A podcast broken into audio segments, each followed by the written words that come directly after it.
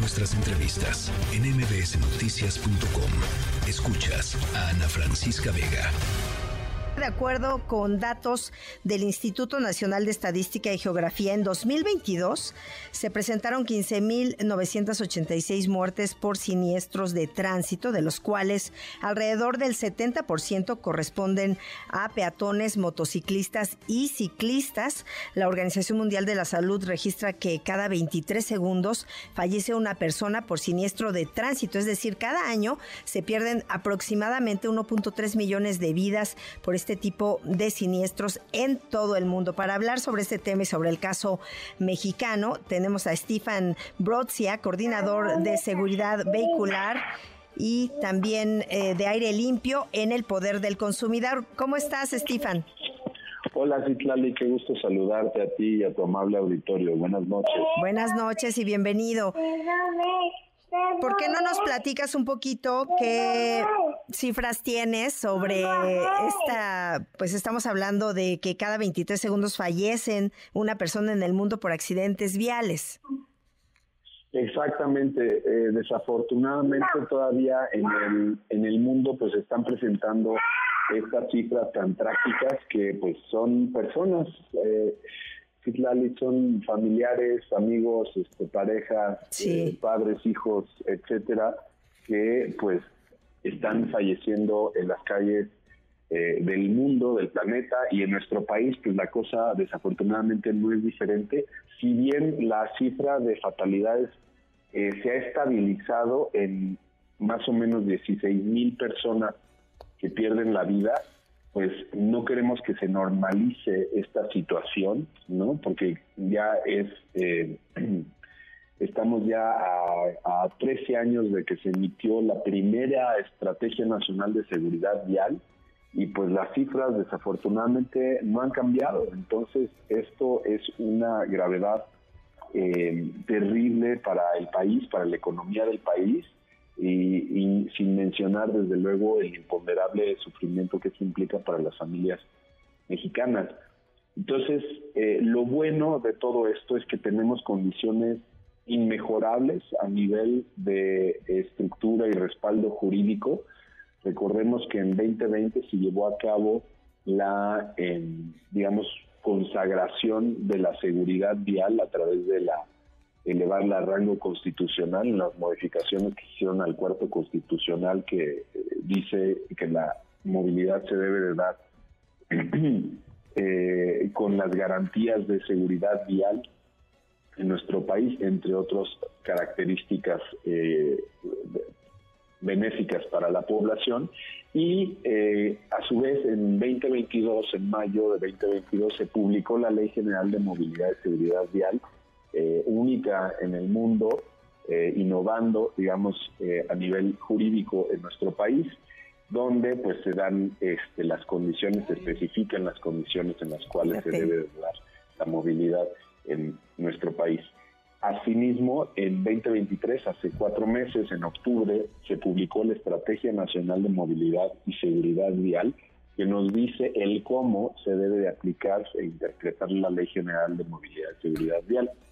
Entonces, en ese sentido, ya tenemos todo lo establecido a nivel jurídico para que tanto a nivel federal como a nivel de eh, los municipios y los estados, pues se haga valer la ley, apliquen, eh, actualicen su, su marco eh, legal para tener una armonización a nivel subnacional con la Ley General de Movilidad y Seguridad Vial y que desde luego de ahí emanen pues reglamentos y programas eh, para regular debidamente la movilidad de nuestro país y reducir con ello la gran siniestralidad, ¿no? Que están este, sucediendo en nuestro país. Exactamente, y nosotros particularmente en el poder del consumidor estamos empujando la agenda que tiene que ver con la seguridad vehicular. Eh, nosotros hemos venido trabajando desde 2015 en los temas de seguridad vehicular porque vimos que había un, doble estándar este, practicado muy expandido por la industria automotriz donde pues teníamos autos para el país ya fuera producidos a nivel nacional o bien importados en hacia nuestro país, pues que tenían muy pobres condiciones de seguridad vial. Sin embargo, aquí en nuestro país producíamos vehículos con los más altos estándares de seguridad vehicular que se iban para Europa, este, Estados iban para Estados Unidos, se iban para Canadá, Australia, etcétera. En fin, una serie de inequidades y asimetrías que pues solamente redundaban en la desigualdad, ¿no? Y en la injusticia económica y desventajosa para la población, sobre todo de menos ingresos, ¿no? Recordemos la, la población más vulnerable económicamente está a solo un accidente de la pobreza. Entonces es importantísimo que eh, se actualice el marco regulatorio de nuestro país que tiene que ver con seguridad vehicular para que verdaderamente se democratice la seguridad vehicular. Y con esto, eh, Citlali, no me refiero a que haya cada vez, no solamente a la parte de la seguridad para quien viaje en vehículo, sino principalmente ahora que se actualice el marco regulatorio para que los vehículos se vuelvan también seguros para los otros usuarios de la vía, específicamente para los usuarios vulnerables, como son los peatones, como son los ciclistas, como son los motociclistas, como tú ya lo mencionabas en tu introducción. Entonces, en ese sentido es que hablo de la democratización de la seguridad vehicular, para que ya no sea un, elemento privativo de quienes tienen el dinero para comprar un vehículo, sino para quienes conviven sobre la eh, calle con los vehículos y que estos vehículos, porque ya la tecnología existe, Citlali, puedan también contener provisiones para proteger debidamente a los usuarios vulnerables. O sea, ya tenemos tecnologías que se están regulando, por ejemplo, en Europa, y se empiezan a pensar en regulaciones para Estados Unidos, por ejemplo, que tienen que ver con el control electrónico de estabilidad, bueno, eh, con el, más bien con el frenado autónomo de emergencia, esta eh, tecnología que cuando observa que hay un eh, riesgo de colisión con algún peatón, con algún objeto que se cruza frente al camino del vehículo, el vehículo sin interferencia del propio conductor va a detenerse evitando la colisión o bien haciéndola menos dañina para eh, tanto para el ocupante como para la persona que es impactada, ya sea en otro vehículo, caminando en bicicleta o en Claro, incluso tienen ahora ya algunos sonidos, ¿no? Cuando se acerca alguna persona, un coche, un objeto al coche que empieza a sonar para alertarte. Pero eh, en este sentido también quisiera preguntarte, eh, además del reglamento, la infraestructura de las ciudades para que puedan convivir de una manera mucho más segura, ¿ya la tenemos? Tocas un punto fundamental, Citlali. Ese es otro de los grandes pendientes en las ciudades de México. Eh, y obviamente el, eh, lo bueno que tiene la ley es, que tiene este enfoque de sistemas seguros, en donde el chiste es que todo el sistema, todo el sistema donde se desarrollan los trayectos, donde se desarrolla la movilidad de las personas, se asegura y acepte, tenga tolerancia hacia el error humano para que estos errores no nos cuesten la vida, no nos cuesten lesiones graves, no, no nos cuesten lesiones incapacitantes. Entonces, eh, uno de los puntos que mencionas, desde luego, es la infraestructura. La infraestructura tiene que perdonar y tolerar el, error humano para que si una persona choca, eh, choque, eh, lo haga a baja velocidad, lo haga impactando lo menos posible a otros usuarios y también que la infraestructura misma eduque también a los a los principalmente a quienes ponen el riesgo, que son este, quienes operan un vehículo de cualquier capacidad, ¿no? O sea, pensando en vehículos ligeros y vehículos pesados, ¿no?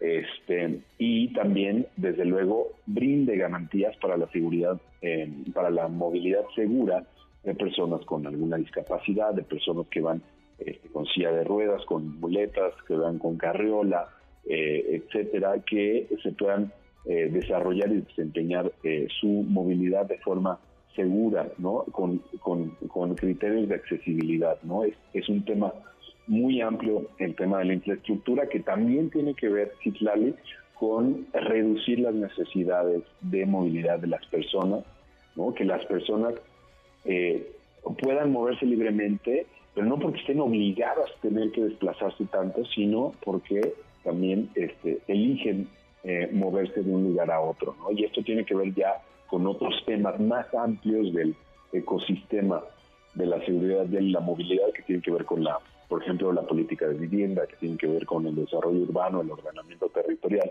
¿no? que también va, digamos que es el trasfondo este, de, la, de, la infraestructura. ¿no?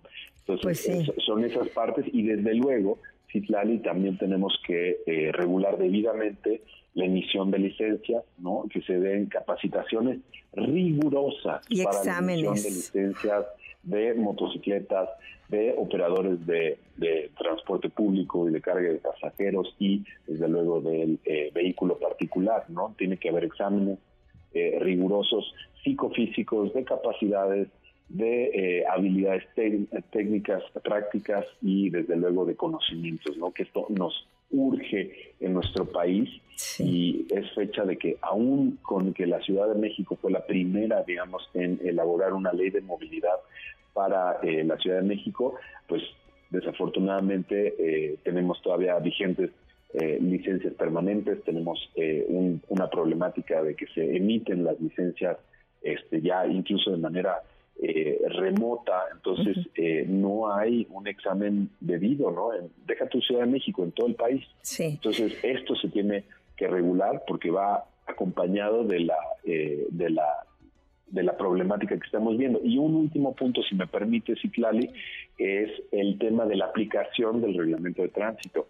No hay fuerzas, no hay fuerza policial de tránsito suficiente para regular debidamente el tránsito de las ciudades eh, mexicanas, de las megaurbes, de las grandes metrópolis, de las grandes áreas eh, conurbadas en los diferentes, eh, las diferentes ciudades, Valle de México, este, Toluca, eh, eh, Puebla, eh, Guadalajara, Monterrey, etcétera, no hay simplemente suficiente fuerza policial, no hay suficiente presupuesto para regular las conductas de riesgo debidamente ni las infracciones a los reglamentos de tránsito. Entonces hay que echar mano forzosamente de la tecnología que ya existe, o sea, y es muchísimo más barata que estar teniendo que tener a este personal bien entrenado, que sea incorruptible, que esté bien capacitado y que eh, haga una vigilancia irrestricta del reglamento de, seguridad de, tránsito. Simplemente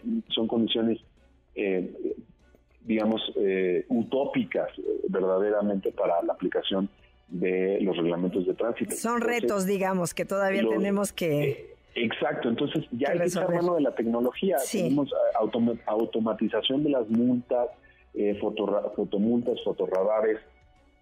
Este, o sea, ya existen las cámaras que puedes entrenar, con inteligencia artificial para este, ver este, las placas, el tipo de conducta de un eh, operador, eh, de un conductor eh, y las infracciones que éste pues pudiera llegar a cometer. Solo falta que lo apliquen, ¿no? Pero por lo pronto te agradezco muchísimo que hayas platicado con nosotros y que nos hayas contado pues cuál es un poco todo lo que se tiene que trabajar para tener una mayor seguridad. Con muchísimo gusto, Citlali, un gusto estar contigo. Muchísimas gracias por la, por la invitación. Al contrario, gracias, buenas tardes. Buenas tardes. Es Stefan Brodziak, él es coordinador de seguridad vehicular y aire limpio en el poder del consumidor. Noticias.